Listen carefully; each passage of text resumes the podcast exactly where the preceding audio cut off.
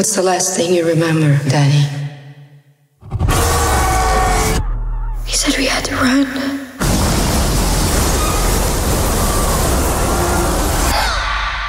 The reason you survived is because you're a very uncommon girl.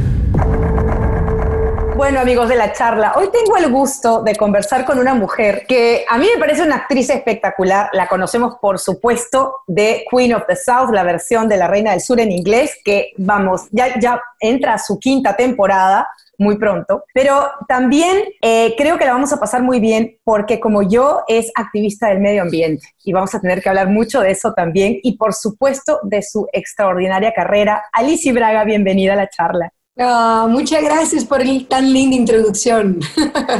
bueno, tenemos mucho de qué hablar porque en este momento eh, estás, la película de New Mutants está ya en cines, está también en Video On Demand. Viene eh, una serie en HBO, We Are Who We Are. Estás en todas. Y aparte de eso, también estás eh, eh, muy envuelta con tu colaboración con Greenpeace. Girl, you're on fire.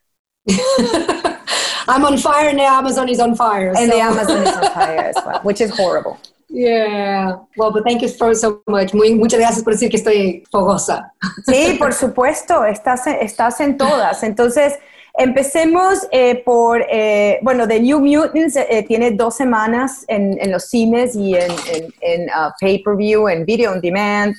Em, y tú eres una mutante, la doctora Reyes, que no se sabe que es mutante. Primero, o sea, primero no sabemos que es una mutante y luego ya nos damos cuenta que la doctora Reyes es una mutante. Y estuviste con, con un, bueno, yo digo con un kindergarten al lado, estuviste de profesor. Totalmente, con mis niños, yo estoy llamado de mis niños, con mis kids. Sí, sí, sí, sí. Pero también es interesante trabajar con kids, ¿no?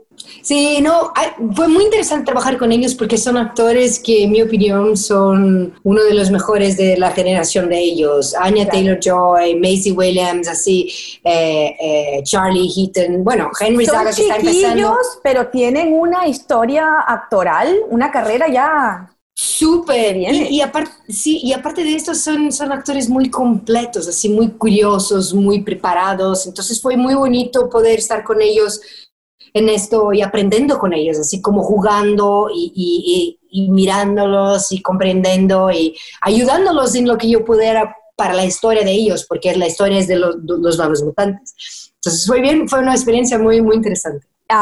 luego viene We Are Who We Are, he visto los trailers y me encanta. Eh, va a haber, o sea, e, e, es un poco, es controversial, pero es también muy dramática. Cuéntame de la serie. Es en HBO y estrena ya, ya pronto. Sí, estrena pronto, estrena en septiembre, 14 de septiembre. Y es una serie de Luca Guadagnino, que es el mismo director de Call Me By Your Name. Y es un director brillante, sí, es un director muy, muy sensible y muy profundo, que le encanta los personajes, que le encanta eh, el ser humano, le encanta la personalidad de, cada persona. Entonces, investiga esto cuando está filmando, investiga un poco quién son los personajes y cómo hacerlo con más alma y verdad posible. Entonces, fue una experiencia muy bonita. Es la historia de un... los protagonistas son dos chicos eh, niños así como de 15, 16 años que viven en una base militar americana en Italia. Entonces habla mucho de estas personas que, trabajan en este universo, que, que, son soldados, y habla específicamente de este niño Fraser, que es el protagonista de la serie, de él con las cuestiones de adolescencia, de sexualidad, de descubrimiento. Y Luca, así como vimos en Call Me By Your Name, es un director increíble para esto. Entonces fue una, una, serie muy, muy especial porque es distinto de todo lo que yo había hecho. Y fue un desafío muy bonito porque también hacer un poco este lado de los soldados que nunca vemos, que es el lado de la vida personal. Entonces bien, fue bien bonito. Luca tiene una sensibilidad especial para eh, retratar el despertar de un adolescente eh, eh, tiene una sensibilidad muy, muy... a veces nos olvidamos que es un despertar adolescente y él lo retrata muy bien, pero no vemos realmente mucho de la vida de estas personas. y me encanta porque es una gran, gran parte de la sociedad y de, de, o sea, de Estados Unidos. Es una gran parte. Hay muchísimos soldados que están viviendo en bases militares alrededor del mundo y casi nunca vemos eso, ¿no? Sí, fue muy interesante y de hecho hay una base militar eh, en la región que filmamos, no filmamos en la base militar, pero fue nuestra inspiración de locación, de modo de vida. Nosotros visitamos ahí para comprender, conocimos a unos soldados. fue bien interesante y yo, así como brasileña que vive en Estados Unidos, que no, conozco, no conoces mucho, así como con una mirada de adentro. Fue muy interesante estar allá y trabajar un poco en esto. Nosotros tuvimos entrenamiento para entender cómo funciona la, el universo militar. Entonces tuvimos así como para entender la jerarquía y todo esto. Y esto cuando comprendes, hay toda un una otra forma de comprender cómo esas personas viven, cómo se cómo se presentan en este universo. Y es un poco lo que Luca quería. Pero el foco principal, el enfoque principal de la serie es este, este chico, Fraser, y esta niña, Caitlin, y el descubrimiento sexual y de la vida de ellos en este universo específico. ¡Wow!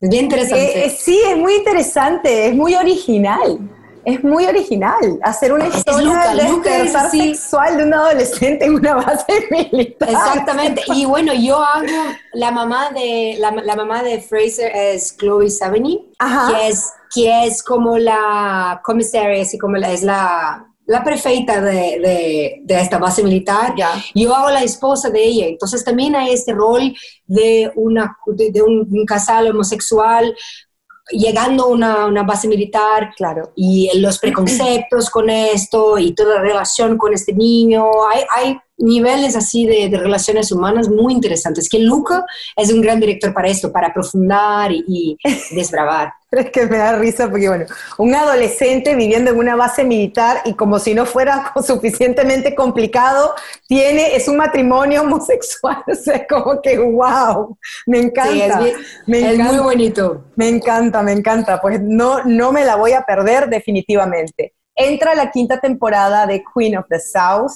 ¿Qué ha significado Queen of the South para ti? Queen of the South eh, tiene una historia muy, muy interesante con, con este personaje y con este universo, porque una amiga mía me regaló el libro de Arturo Pérez Reverte hace como más de 10 años. Claro. Me dijo, mira, esta, esta, este novel está buenísimo.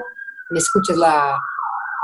estamos, en Los Ángeles. Si no, es, si no es una ambulancia, es un helicóptero. Exactamente. o los coches. Sí ya se fue. Este, y, y, me regaló y me dijo, mira, este libro está increíble. Leí, me encantó, y en el periodo iban a hacer una película, creo que con Eva Méndez, no sé. No pasó la película, hubo un tiempo, la hicieron con Kate del Castillo y estuvo increíble. Yo cuando vi me quedé súper feliz, y qué bien que la hicieron, porque es un personaje buenísimo para una mujer. Y pues nada, después de un año, unos años, estaba filmando en Mississippi, una ciudadcita bien chiquitita, y me llaman y dije, oye, ay, están hablando ahí de una serie que van a hacer llamada Queen of the South. Y yo, ¿qué? No. Y yo, sí. Yo, no, ¿cómo crees? No, no es la misma. Y investigué si era, y ahí los creadores vinieron a hablar conmigo, platicamos y se pasó. Entonces tengo un, cariño muy grande por la historia porque siempre me encantó el, libro, el libro que fue mi primera pasión para adentrar el proyecto. Alicia, ellos, mucho ¿ellos te contactaron o fue tu agente y tú le dijiste a tu agente, quiero ese papel? No, ellos me contactaron, querían invitar. Entonces fue, la ley de atracción.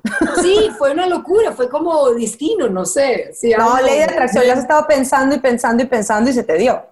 Sí, fue exactamente, creo que es esto. Y pues nada, y ahí después de esto, eh, la cosa pasó, pero yo siempre tuve mucha pasión por el libro, mismo que la serie cambiamos del libro y seguimos otra jornada con, con el personaje y todo, fue muy bonito porque yo nunca había hecho tele mismo viniendo de Brasil, un país de telenovelas y todo, yo nunca había hecho, siempre he hecho cine. Fue mi primera experiencia en, en, la televisión. Entonces fue muy, muy potente porque yo creo que crecí mucho como actriz y aprendí mucho, porque cuando uno hace una serie es distinto de, una película, que es completamente principio, medio y fin. Como llegas, hace el personaje y bye, acabó. Exacto, y con la, serie no. Y pues nada, eh, entonces después de temporada a temporada, sigues viviendo el personaje, sigue eh, eh, evolucionando, creciendo. hay una relación con, con el personaje, ¿sabes? claro. hay un, hay un, un, crecimiento junto, porque yo empecé haciendo como hace cinco años y en cinco años uno siempre cambia, crece, conoces a gente, de personas, así como hay, hay una cosa muy bonita de, de relación con, con, la profesión y con, con lo que hacemos, que la amamos, que es la actuación. Hace poco te vimos con Jane Fonda hablando en un Instagram Live y hablando de algo por un tema eh, por lo cual tú estás, eh, eh, realmente eres muy apasionada, estás muy metida en el tema, contribuyes con Greenpeace, has hecho videos con Greenpeace, estamos hablando del medio ambiente y por supuesto Jane Fonda es uno de los pilares, es una de las caras, ¿no? de la lucha por el medio ambiente.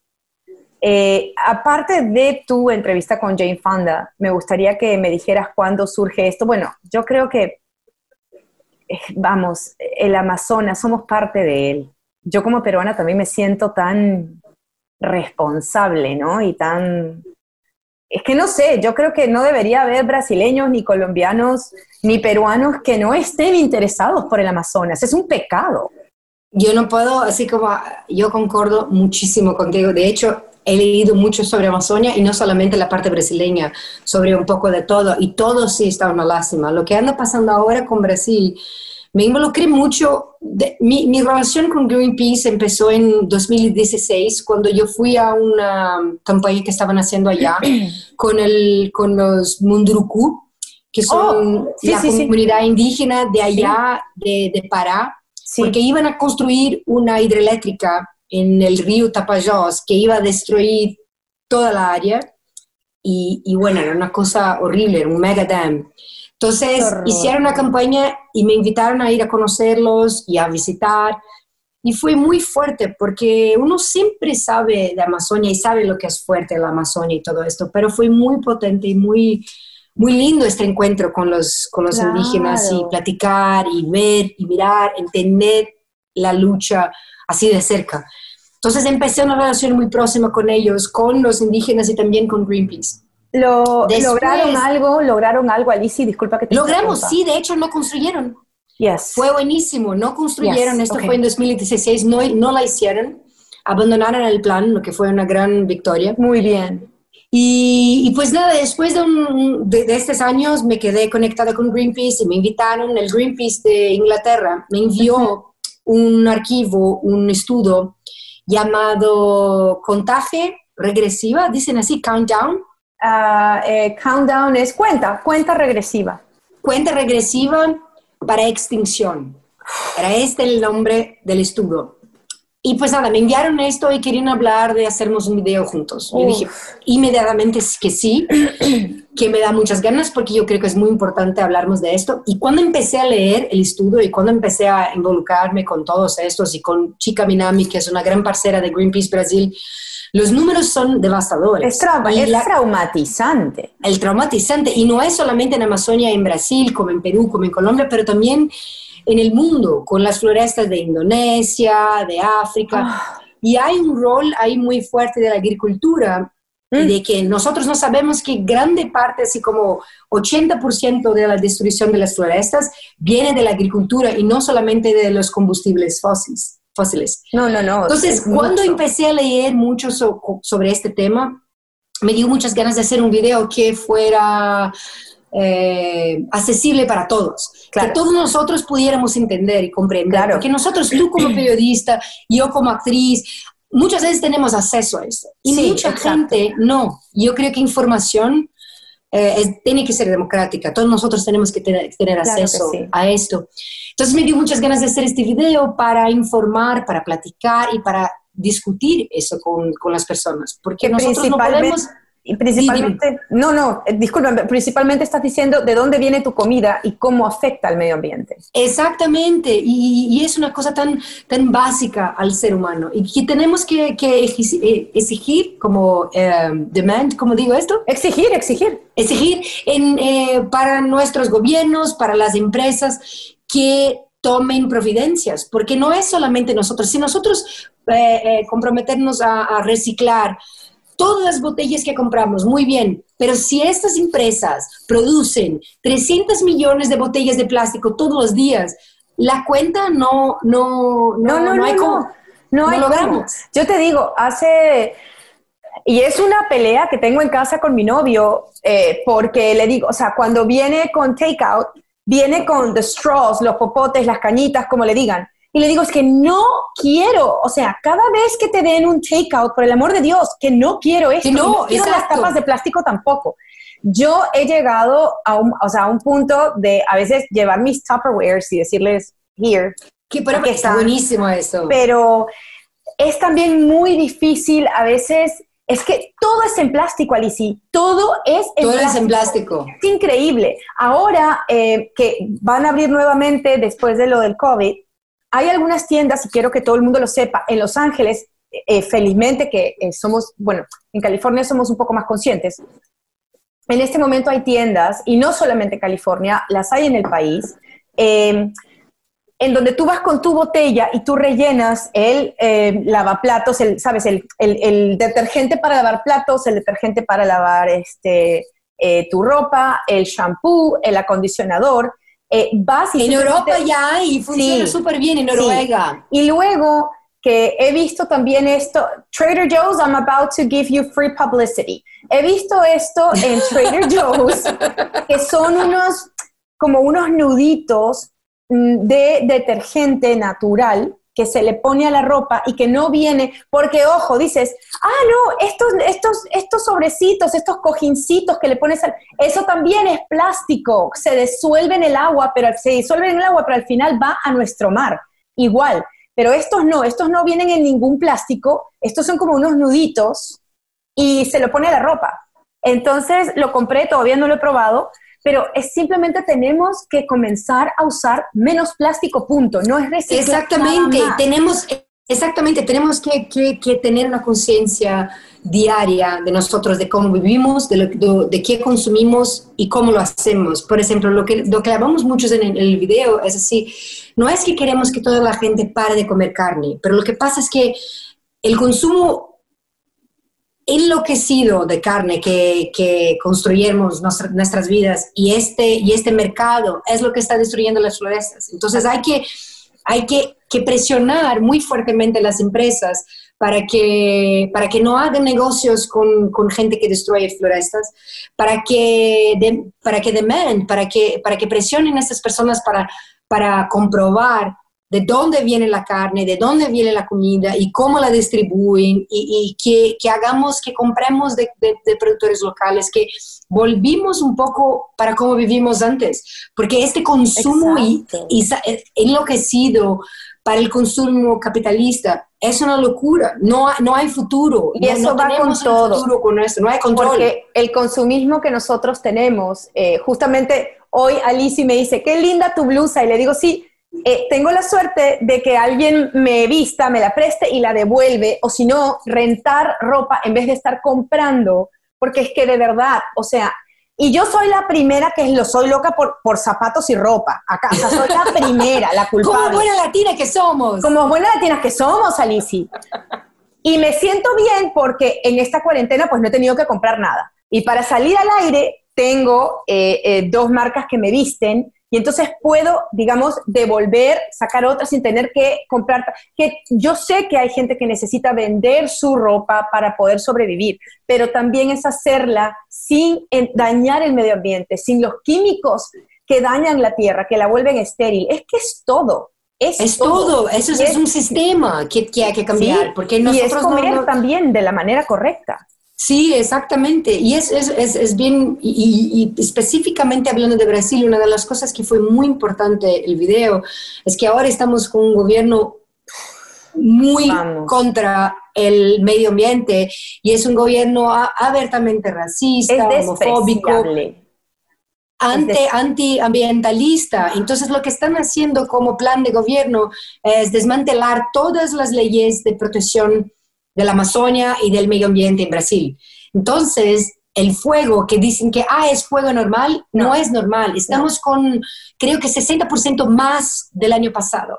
Y la destrucción que ya tenemos, estamos llegando, los cientistas dicen que entre 20 y 25% de, de, de deforestation, de, de, desmatamiento, cuando llegamos como, entre, estamos casi a 20% de desmatamiento. Si llegamos entre 20%, 25%, o sea, estamos bien cerca, la floresta no genera, no genera. O sea, no, empezamos se recuperar. no se recupera. Entonces lo que pasa es que empezamos un, momento de savanización, que dicen, savanization. Y para el ecosistema es terrible. Entonces lo que pasa es que la floresta ya no produce más lluvia, las, o sea, de verdad, separarnos a pensar, para la propia agricultura es malísimo.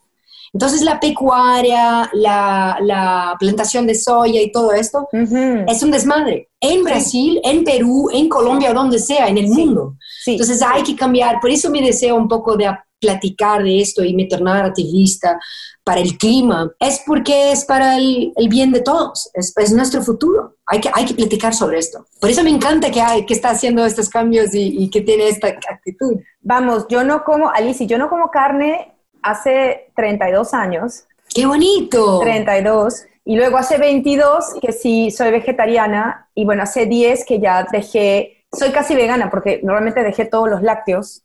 Eh, solamente sí como, eh, como las claras de huevo en el desayuno, que son free range, que son free range importantísimo, que sean orgánicos, que los pollos como se debe coman del pasto, eso es lo que se debe hacer de, de una granja en una granja, o sea, eh, orgánica, o sea, es lo único que, realmente es el único producto animal que, consumo.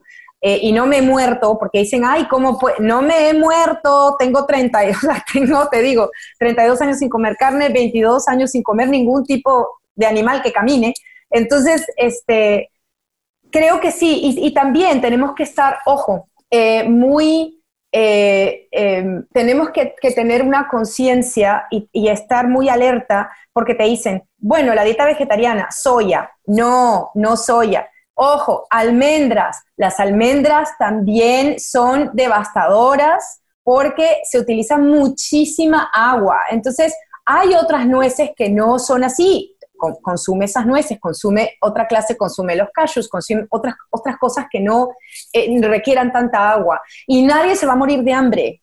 La madre naturaleza es sabia, pero tenemos que también darle un poco de regreso. ¿Cuándo son las elecciones en Brasil? Por el amor de Dios. Desafortunadamente, 2022, así que estamos en el medio del caos. Por eso, de hecho, hay, hay, esta fuerza porque eh, está, está muy urgente que tengamos apoyo internacional. Por eso me dio muchas ganas de cuando hablamos un poquito y dije, ay, qué bien que estamos hablando, porque todos nosotros, como ciudadanos del mundo, tenemos que, apoyar esta, esta lucha, porque es la lucha de todos. Cuando, Es muy importante la conciencia mundial de lo que está pasando en Brasil para los amigos de la charla que nos están escuchando ahora, yo a Alici la entrevisté para Univisión para Primer Impacto hace dos semanas y no se nos quedó en la lengua el tema del de, de, no, ya, se tienen que ir, ya pasaron los cuatro minutos y yo no, Alici te tengo que tener en la charla, tenemos que hablar de esto. ¿no? Me encantó. Eh, sí, no, pero mira, Bolsonaro es una cosa, o sea, yo creo que Bolsonaro es el, él es, es el, eh, el, equivalente de Trump o un poquito peor en Brasil.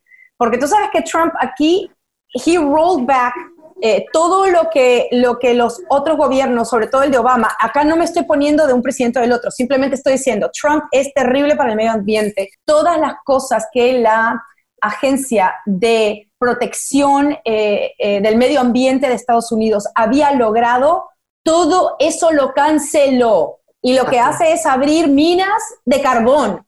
A ver, ¿quién, quién, o sea, quién rayos abre minas de carbón en el 2020? Exacto. No, y de hecho quiere hacer ahora en Alaska, ¿no? También. para, para, para, hacer en la, es que de petróleo. Es increíble. No, es igual. De hecho, Bolsonaro. No tiene o sea, que, no se dan cuenta.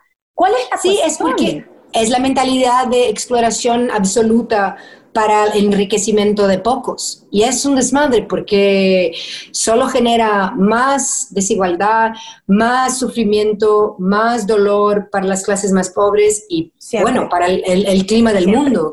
Bolsonaro es un producto de Trump. Eh, vino, es, yo creo que es peor que Trump porque tiene otros problemas gravísimos, pero pero es producto de Trump. Y lo que pasa con Bolsonaro que hizo la misma cosa, son dos presidentes que no creen en la, en la ciencia. Es que, es que yo te digo una cosa, yo estaba escuchando la vez pasada, bueno, hace, antes de la cuarentena, eh, Greta, Thunberg fue a The Daily Show. Y entonces ella había, ¿te acuerdas que ella llegó con un barquito, no? Llegó, llegó con un barco desde Europa porque no quería tomar el, el, el avión. Dijo, bueno, yo soy de las pocas que puedo hacer esto, vamos a hacerlo.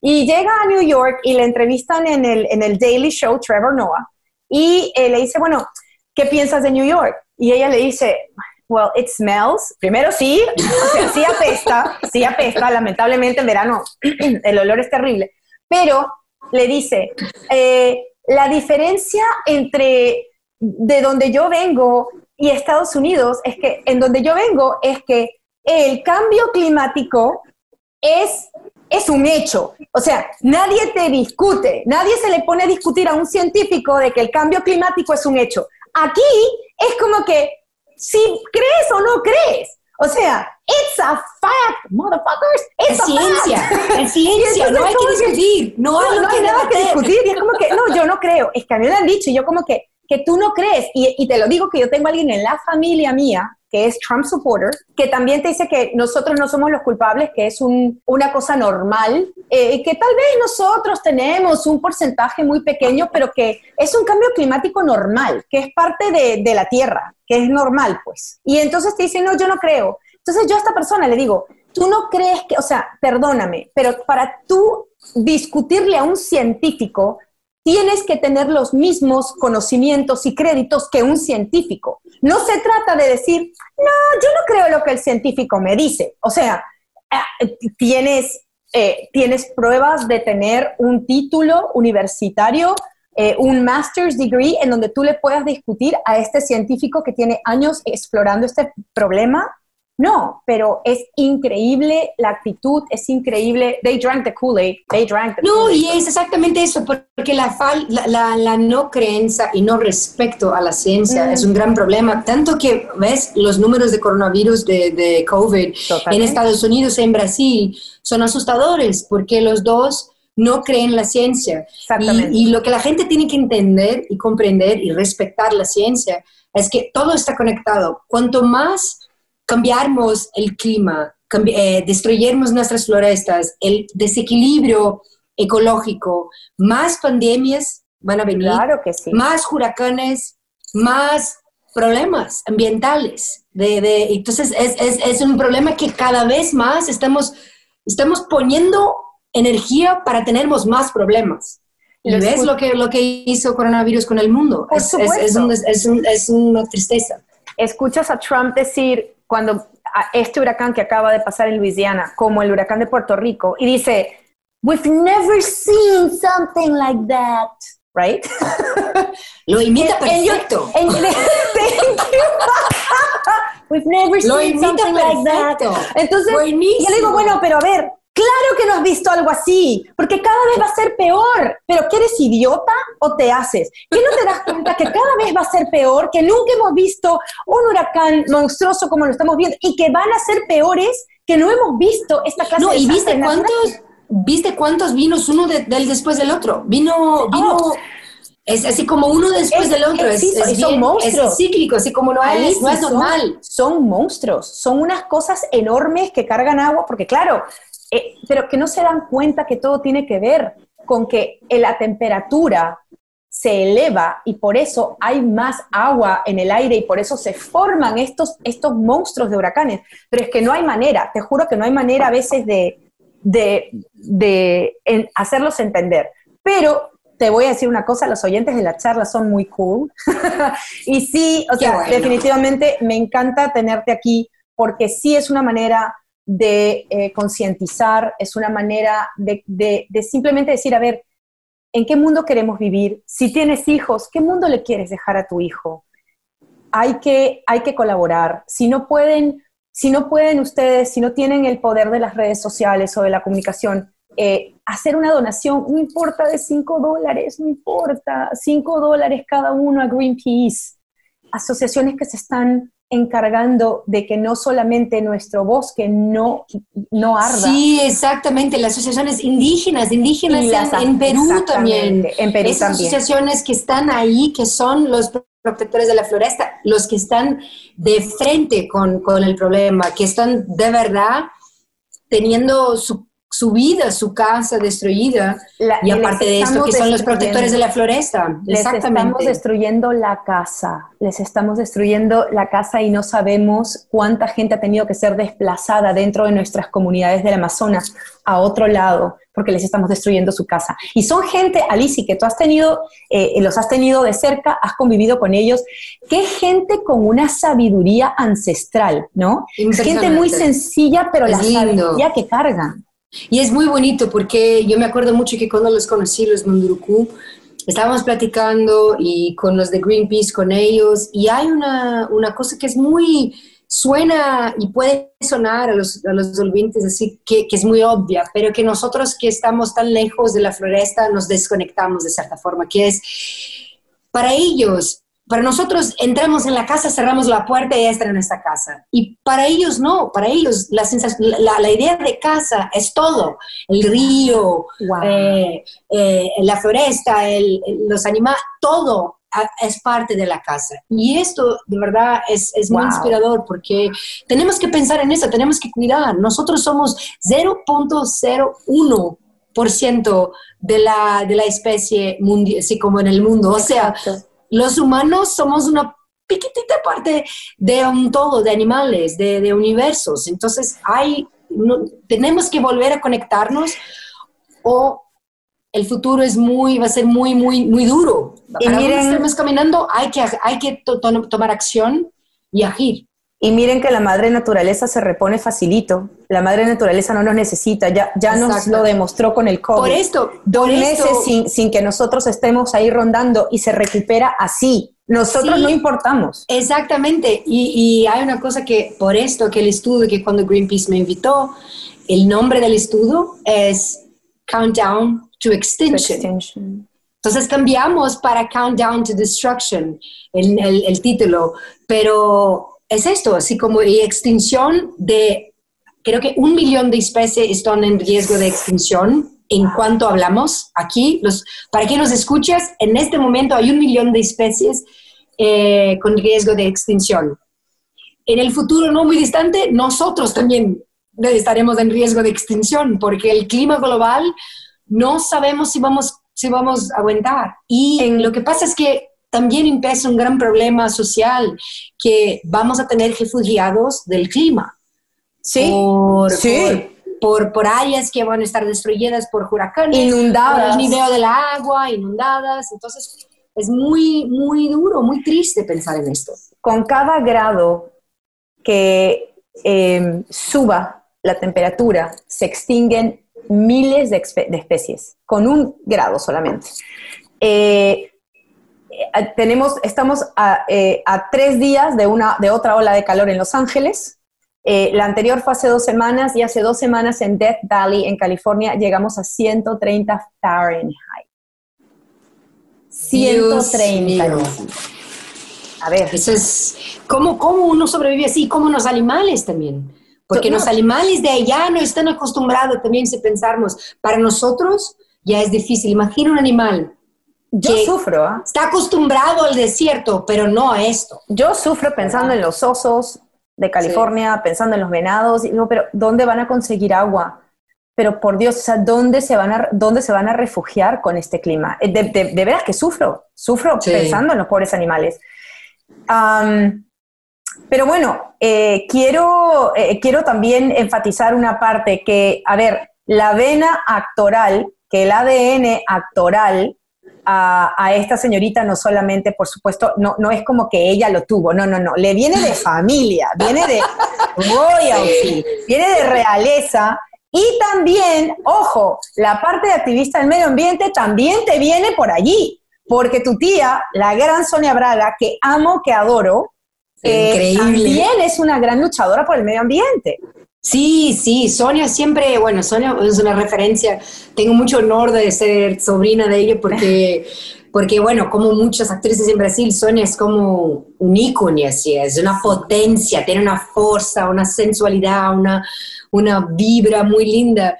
Entonces, tenerla ahí acerca es muy, muy bonito, pero aparte de esto, también es un ser humano muy preocupado, muy atento, muy, muy conectado, ¿sabe? Entonces, que de verdad es una gran inspiración porque siempre está mirando al otro y buscando maneras de cambiar lo que parece imposible, ¿sabe? Yo creo que esa es una gran, una gran inspiración. Eh, yo la he entrevistado un par de veces y me apareció una persona, bueno, eh, de hecho, esto no lo he compartido con, con mucha gente, eh, creo que fue en el año, sí, en el año 2014, yo estaba en premios platino, ella recibió el primer premio platino a la excelencia eh, a tu excelencia como actriz, ¿no? El, premio de la carrera como actriz. Y yo estaba como presentadora de uno de los premios como mejor documental, como periodista. Y estábamos en el mismo green room sentadas hablando. En ese tiempo, en ese mismo momento, Alicia, mi madre estaba en sus últimos días de vida.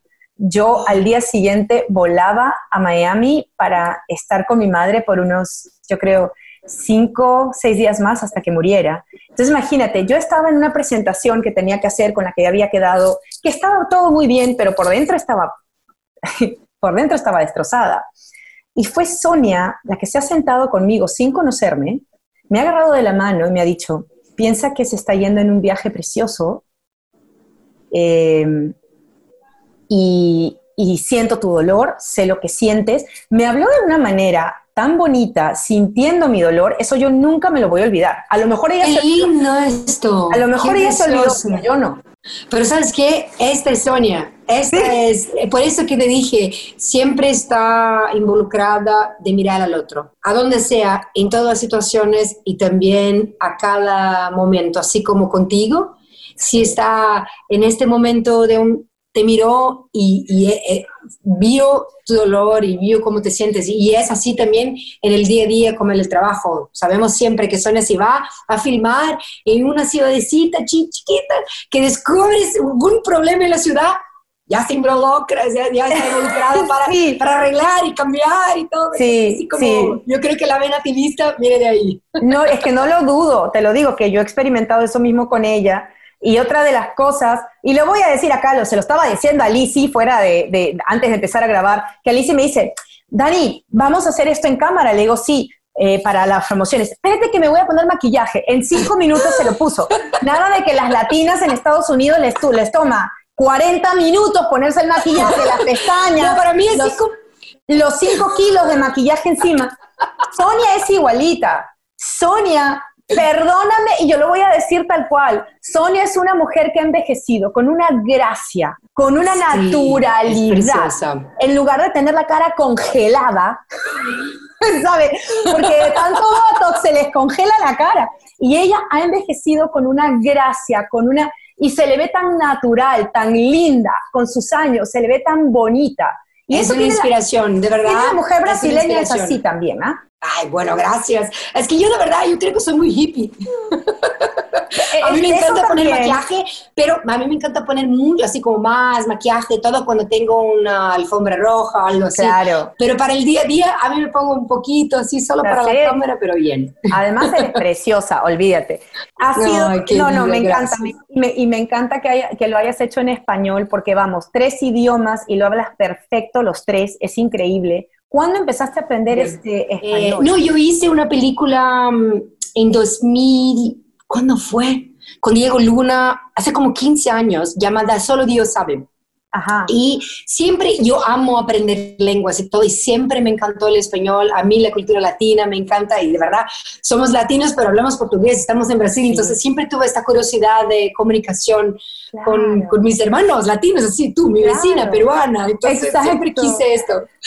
Y ahí cuando empecé a hacer esta película, el director Carlos Volado, que es mexicano, que es mexicano, Diego Luna, que es mexicano, todos hablando español. Y me acuerdo muchísimo de cuando conocí a Diego, Diego me dijo, oye, somos latinos, no vamos a hablar como gringos, ¿verdad? No vamos a hablar en inglés, tenemos, Que hablar, tenemos que hablar en, portu, en portuñol, pero exacto. Pero de verdad que me dio tantas ganas de aprender español que dije, no, ¿sabes qué? Hablemos despacito, pero quiero aprender. Entonces fue en esta película, como hace unos 15 años, que empecé a platicar, a disfrutar y todo, pero a estudiar más, así nunca, nunca tomé clases, pero siempre busqué ver películas, escribir y aprender un poco así como. Entonces, por eso hago errores así por tu No, qué errores. me encanta hablar, porque somos latinos y me encanta hablar español. No, qué errores ni que nada, lo haces muy bien. Y yo te lo he dicho antes, para los brasileños es mucho más fácil hablar el español que para el resto de Latinoamérica hablar el portugués. Nosotros no aprendemos tan fácil, ustedes lo agarran así. Es que es más difícil para ustedes porque creo que hay más palabras para la misma cosa, entonces es un poco más complicado. Para nosotros es más sencillo porque eh, eh, es, comprendemos las palabras, la pronuncia es un poco distinta, pero es más objetivo. El portugués hay muchas cositas que es más complicado. Y dicen que hablamos cantadito. Ay, que hablamos así. Pero, es que sí, pero Mira, cántame, insúltame en portugués, a mí no me importa. Suena precioso de todas maneras. Alici, qué, qué rico, qué rico conversar contigo. Me lo he pasado divino. Muchísimas gracias por estar con nosotros, de verdad. Ah, muchas gracias a ti, de verdad, qué alegría y mantengamos en contacto, de verdad quiero volver a la charla, que estemos Cuando en contacto quieras seguir platicando en español. Cuando quieras, tú sabes que estás invitadísima, eres la reina de la charla. Claro que sí. No, me encantó. Muchísimas gracias. Gracias. This place takes your greatest fear and makes you live through it until it kills you.